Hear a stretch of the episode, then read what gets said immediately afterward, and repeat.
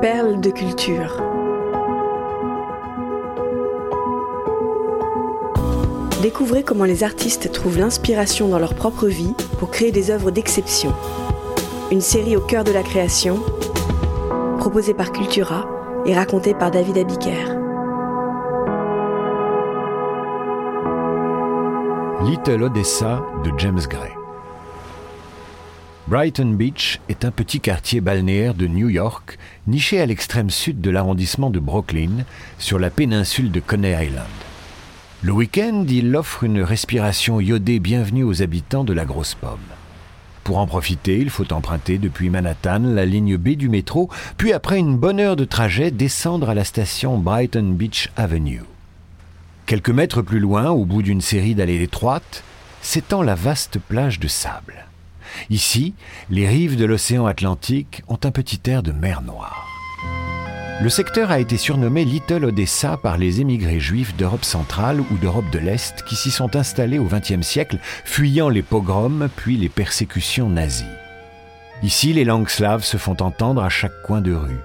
Les enseignes et les publicités des vitrines sont orthographiées en cyrillique. Dans les épiceries, on trouve du pain noir, des cornichons, des saucissons ou des poissons fumés.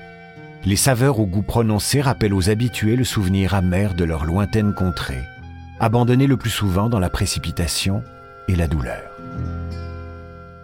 Parmi les premiers arrivants de Little Odessa figurent les Greiserstein.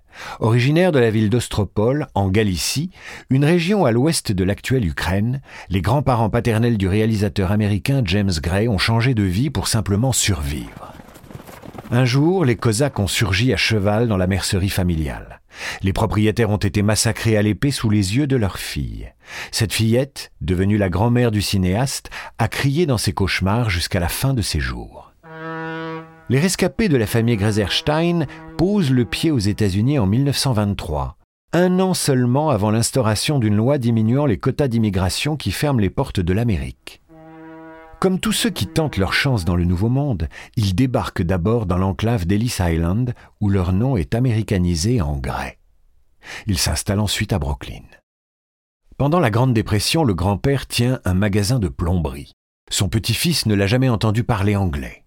Resté profondément ukrainien, il n'a cessé de répéter à quel point son pays lui manquait. James Gray a hérité de son aïeul une certaine mélancolie qui infuse toute sa filmographie, notamment des Immigrants, qui raconte la vie difficile des immigrés d'Europe de l'Est échoués à Manhattan dans les bas-fonds du Lower East Side. Si James Gray a fait des études de cinéma à Los Angeles, ses œuvres sont profondément marquées par sa jeunesse new-yorkaise où il est né en 1969. Diplômé de l'Université de Californie du Sud, il se lance dans l'écriture de son premier long métrage grâce à l'argent qu'il hérite à la mort de sa grand-mère. Ces 28 000 dollars lui permettent de se consacrer à un scénario personnel. À 25 ans, il veut tourner un film direct, émouvant, sombre, avec une grande part d'authenticité. Il imagine l'histoire de Joshua Shapira, un tueur à gages d'une trentaine d'années qui revient à contre-coeur exécuter un contrat dans le ghetto russophone new-yorkais de Brighton Beach où il a grandi. Joshua s'y est fait des ennemis. Quelques années auparavant, il a assassiné le fils du parrain de la mafia locale.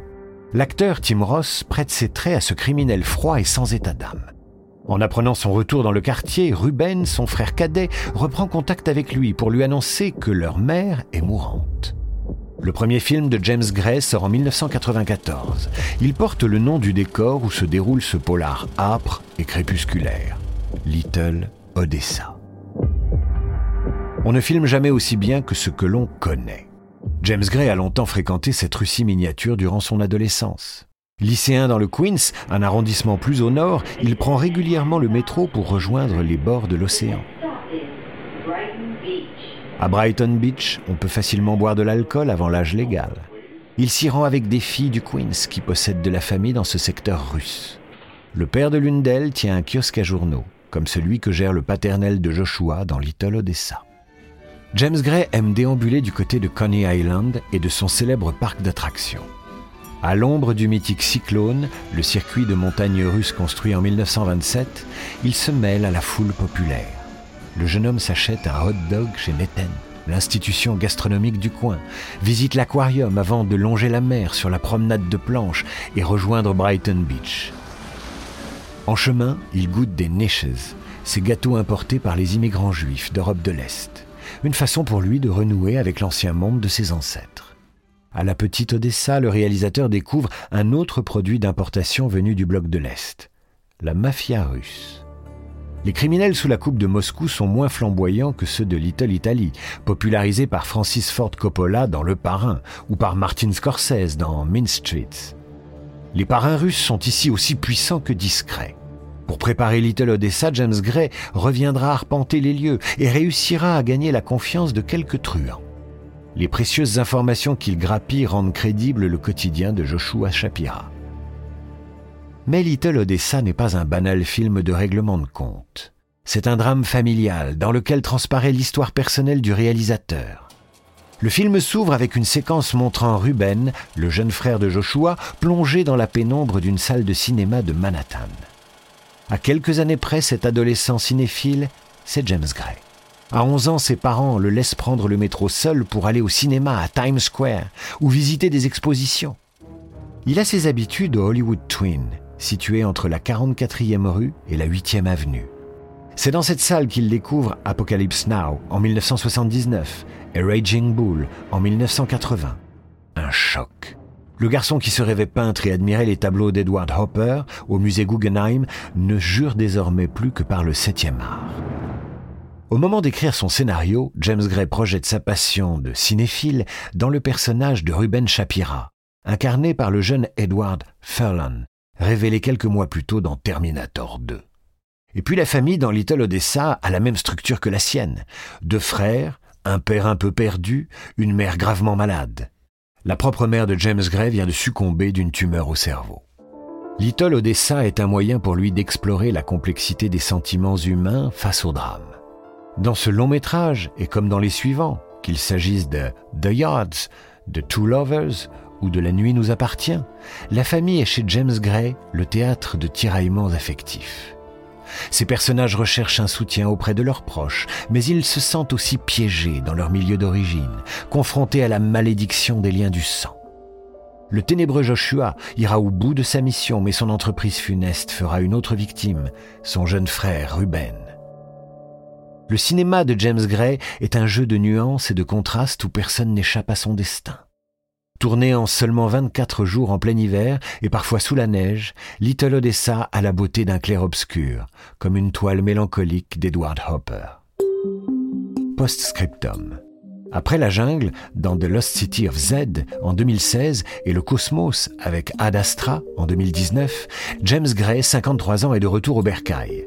Son dernier long métrage, Armageddon Time, se déroule en effet chez lui, à New York, dans le quartier du Queens, où il a passé son enfance.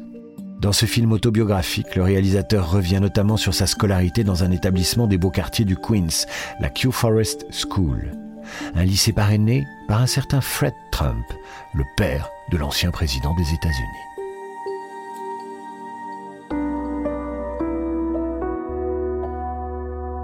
Perle de culture est un podcast Cultura produit par Création Collective. Texte de Julien Bordier, raconté par David Abiker. Rédaction en chef, Éric Leray.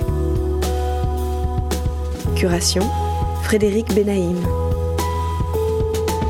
Réalisation, Léo Gagnon. Générique, Alto Music. Naming et création graphique, St. John's.